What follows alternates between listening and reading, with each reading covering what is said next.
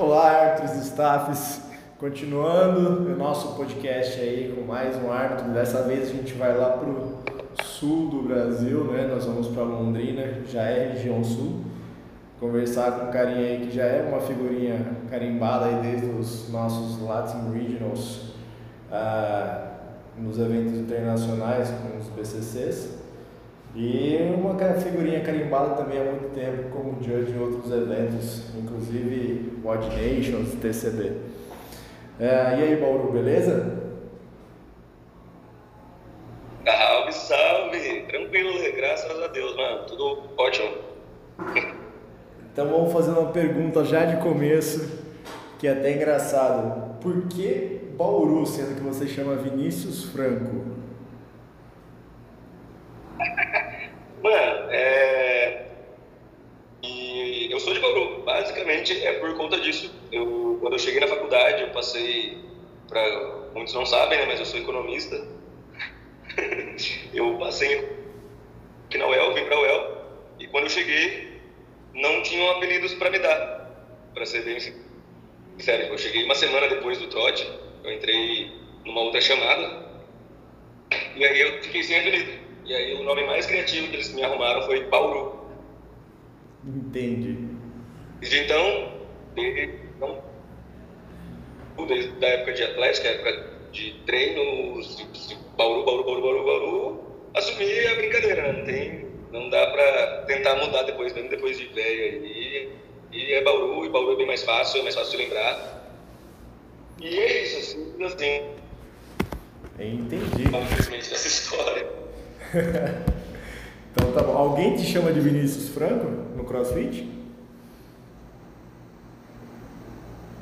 Ninguém, cara. Eu acho que. Nossa, ninguém.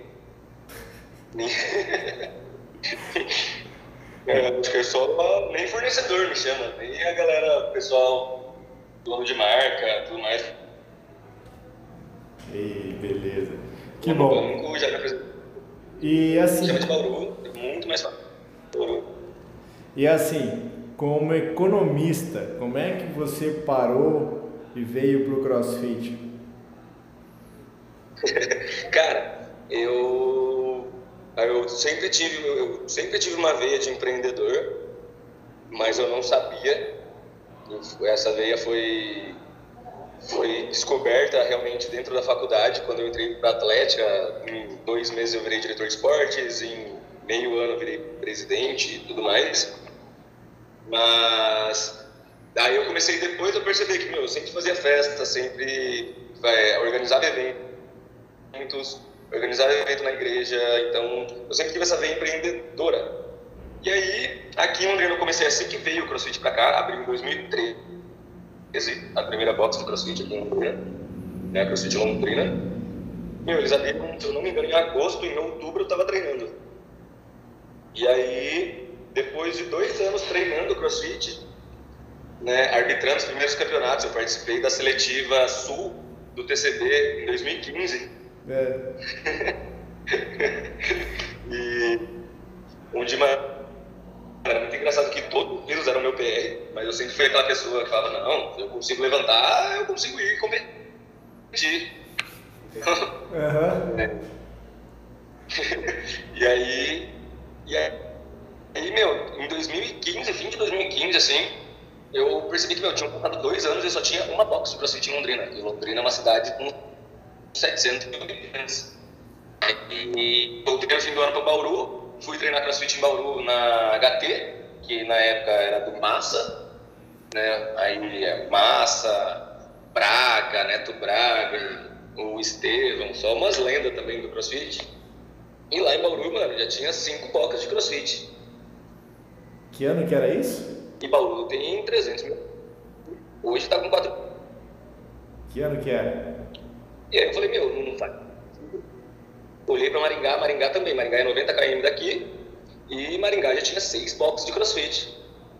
Aí eu falei, meu, é... será, que, será que é tão difícil assim abrir uma box? Será que é tão complicado assim? E aí eu fiz um estudo de viabilidade econômica para um ginásio de crossfit na cidade de Londrina. Né, esse foi o meu TCC em economia. Caraca. Aí a parte legal é que foi totalmente aplicável e eu descobri que realmente é muito foda ter uma moto de crossfit. é, meu querido. Todo mundo sonha, mas não sabe como é que é. Né? É, a coisa, o buraco é muito mais embaixo. Ainda, a gente ainda apanha muito aqui em Londrina em questão de estudos. Até hoje, por exemplo, nós somos aqui em Londrina, são seis boxes de crossfit, né? Numa cidade de 700 mil habitantes. Se você comparar com Auru, Bauru tem 19. Maringá, Maringá também tem outras 19. Assis tem 6 também, e Assis tem 100 mil habitantes, 120. E aí a cultura do londrinense é bem diferente, o perfil comportamental é muito diferente do estado de, de outras cidades. E isso é muito louco de se estudar também. Entendi. E Bauru, como é que, quando você começou a, a, a arbitrar em si? Cara, eu comecei a arbitrar em 2015, é, campeonatinhos aqui da região. E aí, em 2016 eu arbitrei uns dois ou três campeonatos. E aí, quando eu decidi realmente em 2016 que a gente ia abrir a Tubarão, depois que eu abri a Tubarão, eu percebi a grande janela de network que eu teria dentro de um campeonato grande. Meu pai sempre me ensinou que contato vale muito mais do que dinheiro. Né? Pessoas, pessoas valem muito mais. Então, meu pai sempre me ensinou isso. E aí eu falei, cara, eu preciso ter contatos, eu preciso fazer contatos e nada melhor que eu estar em grandes campeonatos. Né? A, a maneira mais fácil, né, entre aspas, fácil de eu conhecer os principais donos de marca, os principais donos de box, os coaches e os donos dos de boxe, onde treinam os principais atletas do país e saber como que eles trabalham e tudo mais, mas é dentro de um campeonato, né? Então, até para quem está começando a empreender, para quem está entrando na segunda aí, fica a dica. é, e aí, me inscrevi para seletivas, comecei a pesquisar campeonatos grandes, fiz o curso de árbitro, eu não sabia que dava para ir de staff, confesso, né? Não sabia que, que eu precisava me inscrever como staff e meio que no primeiro campeonato eu descobri que dava também. Achei muito legal, mas adorei arbitrar. E, meu, a minha função nos campeonatos, eu lembro que, meu, 2017 e 2018 eu fiz muito campeonato, cara. Eu arbitrei muito evento. Eu viajei, assim, fácil para uns 20 campeonatos por ano. Nesses dois anos. Que massa. Eu, eu sou muito dessa ideia também. De, de vale, vale muito o networking de viagem para isso. Exato. E aí eu sempre tive muita facilidade com pessoas, né? Então, meu, eu lembro que nos primeiros campeonatos, cara, eu tomava altas broncas, altas broncas, porque a gente geralmente nos primeiros em 2017 as coisas não eram tão organizadas igual é hoje, né? Hoje a gente ainda apanha em questão de horário. Mas antigamente era pior. E aí o pessoal falava, geralmente o, o head, o head judge falava, olha, vocês vão ficar aí duas ou três baterias descansando agora, né? Então calcular, falava, meu, eu tenho 20 minutos para eu conhecer algum dono de marca. E ia para os estandes, né? Só que eu não tinha noção nenhuma que, meu, eu precisava chegar antes da prova, eu precisava me preparar um pouco antes de entrar para arbitrar. Nossa, eu confesso que, nossa, que eu tomei de bronca, cara, de head, que eu fiquei de bateria sem arbitrar, por começar uma conversa, conhecer algum dono de marca, dono de equipamento, ou algum, algum dono de box, e começar a tentar aprender, tentar sugar aquilo, cara, tentar ter uma troca real com o cara, e aí me perder nos horários, cara. Nossa, foi muito cozido, cara. Mas isso é comum, viu, cara? Se eu te contar que eu, eu fiz isso em Salt Lake, no Regionals de lá, você desacredita. Eu, eu cheguei atrasado para entrar, filhão. Eu acho que eu fiquei pensando nisso durante 24 horas, quase que me chicoteando por causa disso. Eu demorei, eu demorei um, um pouquinho. Aí, depois no, acho que sei lá, depois do meu quarto ou quinto campeonato, eu consegui também perceber que muitos dos árbitros, e aí foi aí que eu comecei a criar um laço com vários árbitros hoje, que são, considero meus irmãos no Brasil inteiro, e eu vi que, meu, muitos árbitros são pessoas, muitos mesmo, são coaches fodas, são pessoas sensacionais, são pessoas que têm uma ideia do que é o fitness e para onde o fitness vai. E é muito legal, cara, é muito legal. E aí é, eu realmente só parava para trocar ideias, para ir atrás de donos de marca, donos de equipamento, donos de box, quando eu realmente tinha um tempo, sei lá, de uma hora, uma hora e meia de pausa, no horário do almoço ou pós-evento, né? E aí é aquela coisa, contato é melhor do que é, dinheiro, né? Então sempre muitas trocas muito interessantes, muitos feedbacks, muitas coisas que eu conseguia e consigo até hoje né, trazer aqui para a realidade do Tubarão e isso é muito legal. Aproveitando o gancho aí você colocou, é, o que, que você acha dessa galera aí que se não for paga e bem paga, ela não vai para evento? Ai, cara, eu acho isso bem ridículo, tá? É foda, é foda, eu confesso, tá? Eu sou, eu sou do tipo assim, mano, você precisa, você precisa sim pagar a pessoa porque ela tá ali trabalhando, ela tá se esforçando, ela tá gastando uma grana, né? Mas tudo depende do evento. Eu, eu vou colocar desse ponto, tá? É, como assim tudo depende do evento? Vamos supor, eu tô, tenho algum amigo meu está começando o campeonato agora, ele vai criar um campeonatinho, montou todo um esquema e tudo mais. E aí, meu, ele falou: Meu, eu não consigo pagar nada nessa primeira edição, você não tem marmita, alimentação, hidratação e o que eu consegui de brinde dos meus parceiros. E às vezes o brinde com o parceiro é, meu, uma tatuagem e uma paçoquita. Tá ligado? tipo, a galera fala: Nossa, meu, vou ganhar vários brindes, pá. Tá, tá certo que já, já teve já teve nano de brinde, né? A gente já ganhou. Eu tenho aí três pares de nano, mas tem coisa que. E aí, meu, você vai pelo amor, você vai pelo, pela ideia do rolê, sabe? Você vai para prestar um bom serviço, para fazer um evento legal, para mostrar para as pessoas o que é o fitness. Agora, é, campeonatos grandes, cara, e que tentam fazer com que a pessoa que não dá uma boa experiência, que não fornecem coisas legais para as pessoas, que ainda não pagam, sabe? Eu acho isso errado, bem errado na verdade.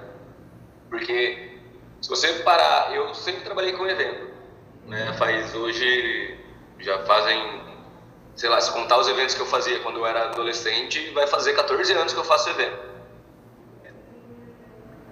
É, você consegue exigir uma atenção maior da pessoa, uma dedicação maior quando você paga ela.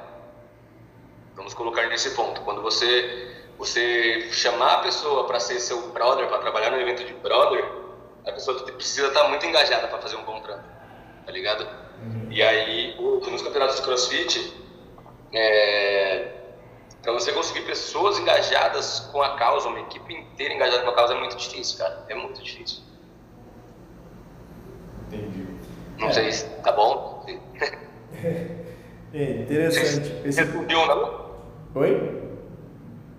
Não sei se respondeu ou não. Respondeu. É interessante, é bem, é bem, acho que você não sei se ouviu o podcast que eu fiz com algumas pessoas, é bem aquele negócio, se você não está explorando ninguém, ganhando nas costas de alguém, deixando de pagar, eu acho que até seja válido.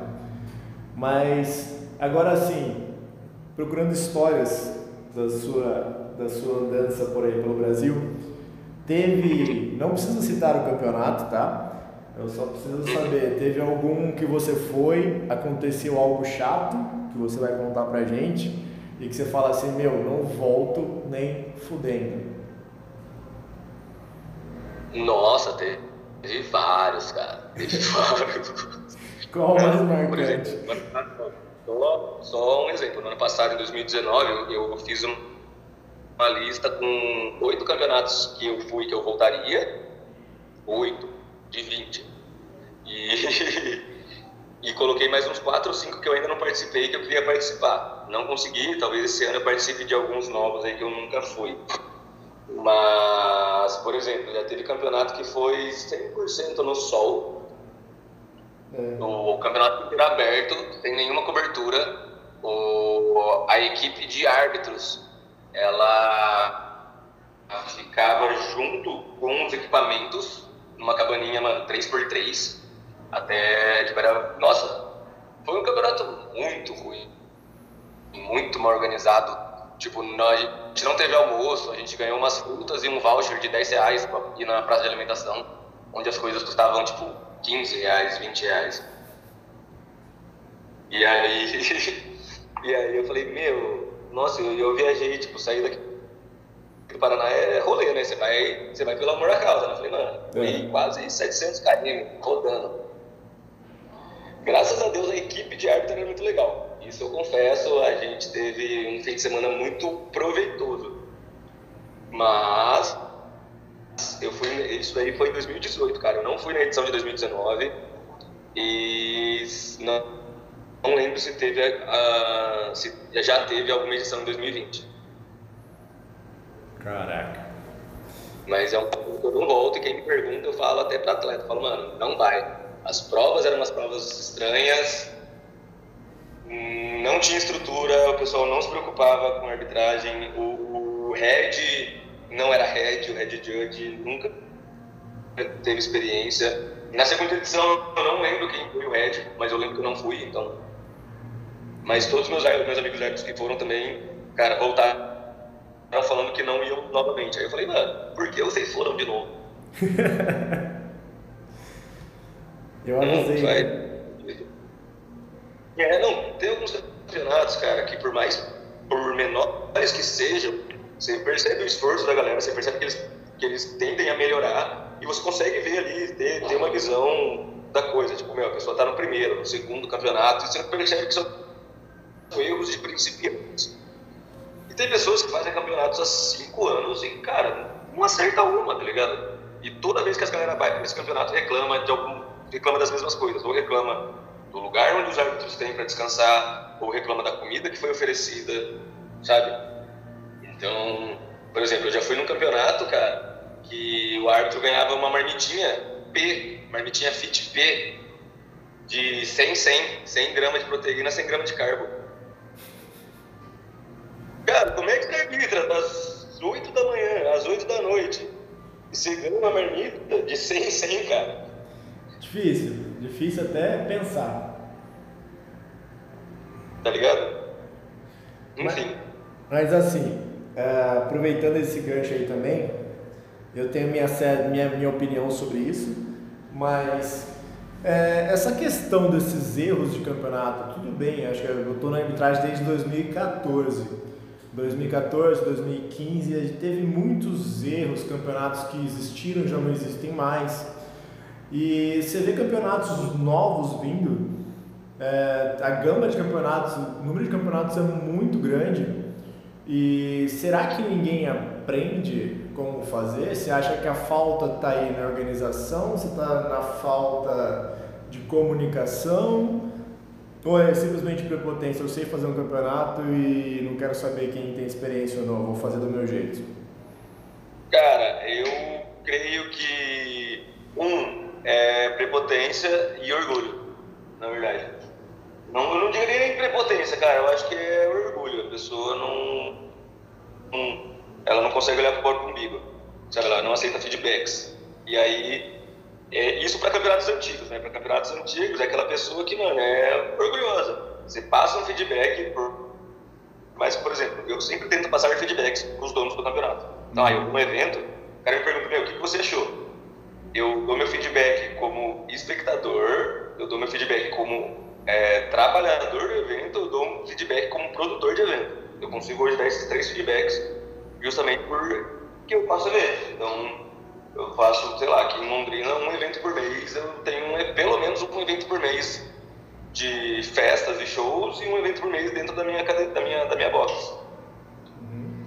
Então, eu consigo dar esses dois feedbacks, esses três feedbacks. E aí, e a pessoa não, não, não aceita, ela não aceita que onde ela errou, ela, ou ela olha e não acha que é um feedback interessante. E aí, isso para antigo, né? Para pessoas que, para campeonatos que estão começando, é aquela pessoa que olha o campeonato, olha o evento, vai em eventos e fala: Meu, isso deve dar muito dinheiro, é muito fácil de fazer, é um fim de semana só. É, meu, preciso fazer um campeonato de crossfit. E aí tá o segundo erro também. Bauru, tá me ouvindo? Porque ela, ela, ela acaba menosprezando o trampo que é você fazer um evento, tá ligado? Uhum. Você. Ainda mais que dá muito tempo aí, você também entende isso, cara. Você sabe que, meu, a pessoa, normalmente, quem faz evento, cara, tá, pensa no evento por uns dois, três meses, pensa, pensa e escreve, pensa e escreve, pensa e escreve. Depois disso, com tudo escrito do evento, com toda a diretriz do evento, você passa uns três, quatro meses indo atrás de parceiros para esse evento e equipe para esse evento, para depois começar a divulgar o evento, para depois de uns dois, três meses divulgando, você começar a vender esse evento, para depois de uns três meses acontecer esse evento. Então, normalmente é um prazo de um ano para você organizar um evento bem feito. Né? Pelo menos aí para quem é bem agilizado, uns oito meses. Sim. Tá? Então, a pessoa que olha e fala, meu, eu vou fazer um campeonato, bababá, e começa a conversar quatro meses antes do campeonato, vai ser uma bosta o campeonato. Entendi. Infelizmente. É, eu acho.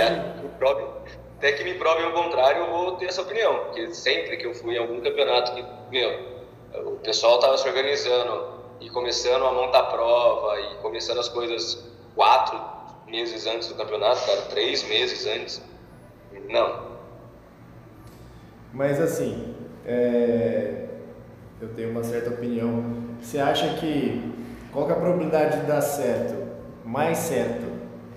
Uma pessoa, um investidor que tá, olha isso como uma parte financeira de fora, vai ver um campeonato e fala, meu, eu vou ganhar dinheiro com isso. Um atleta que olha e fala, nossa, fui no campeonato, é muito fácil fazer, vou juntar mais dois investidores e vou fazer. Ou simplesmente aquele coach que fala assim, ah, eu sei como faz prova, vou fazer um campeonato.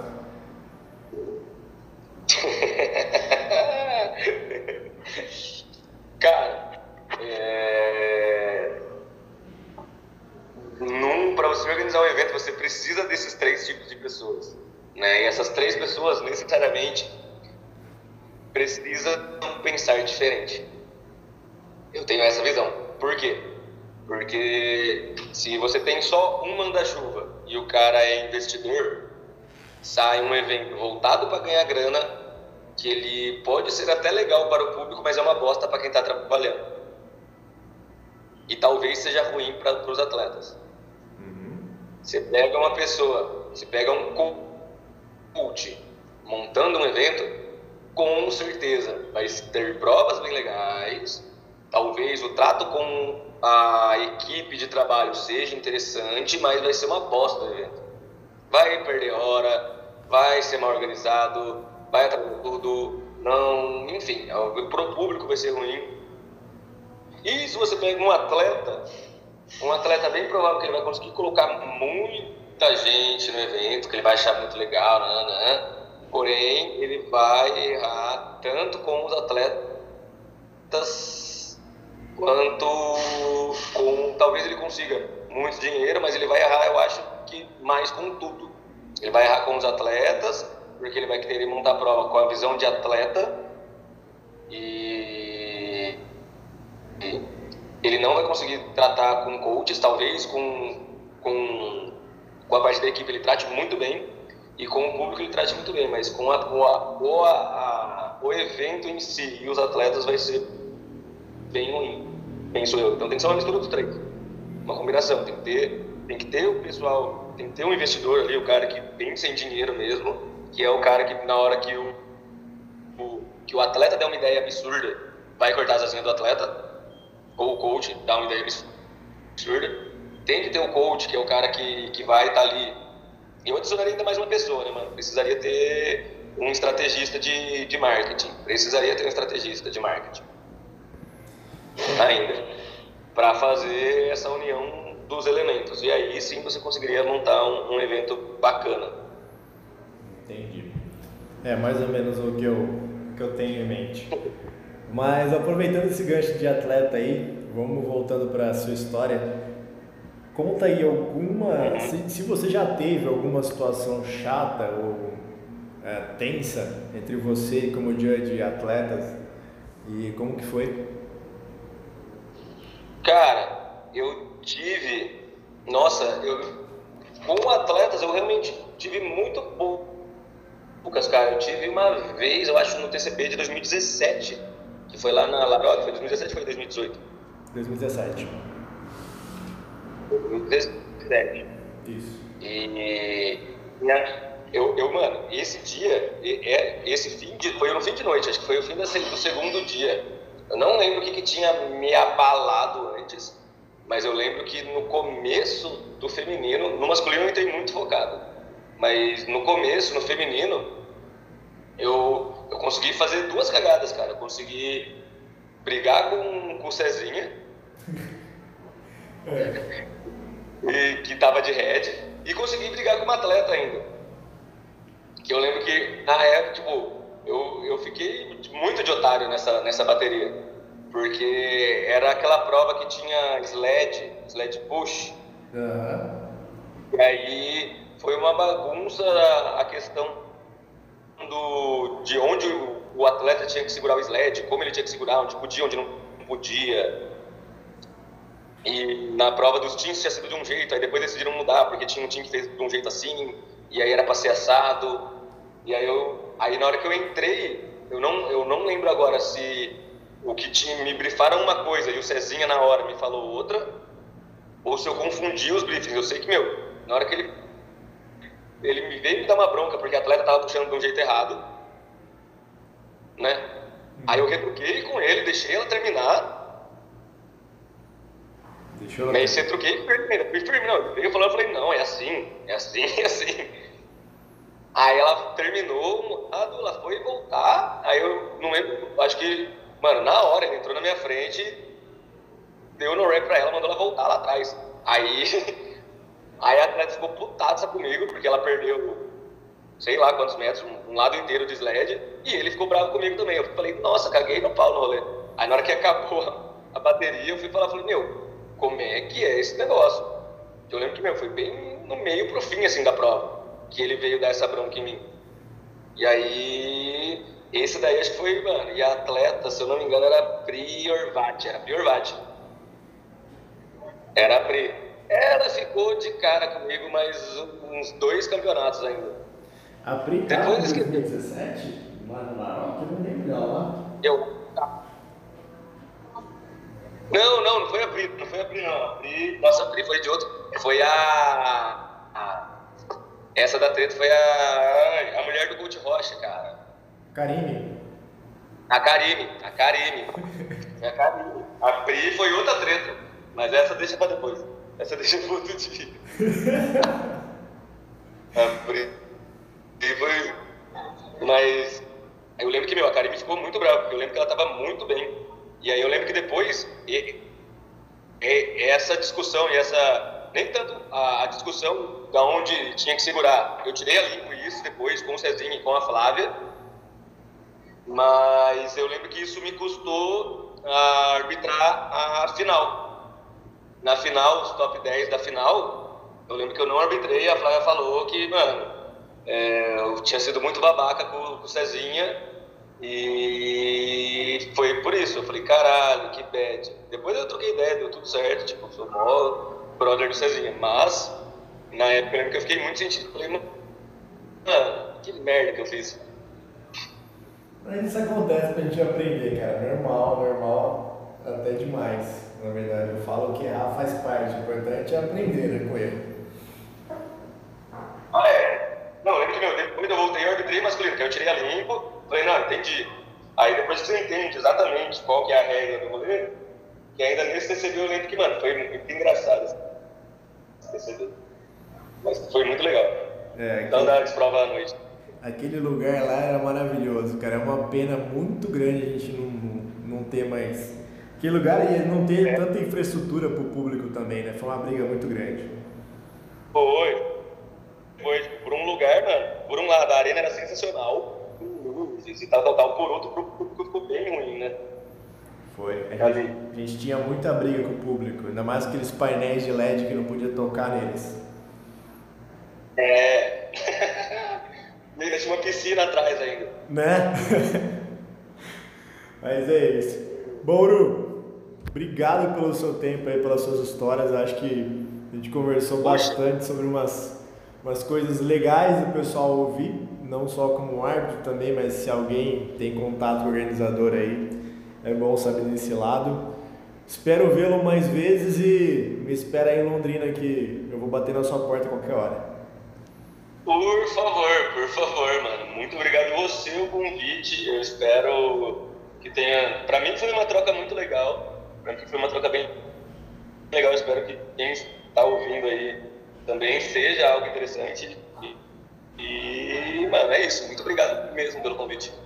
Valeu, meu querido. Então, uma boa noite. Te cuida aí. Boa noite, mano. Lava a mão, hein? Lava a mão, galera. Por favor, fique em casa.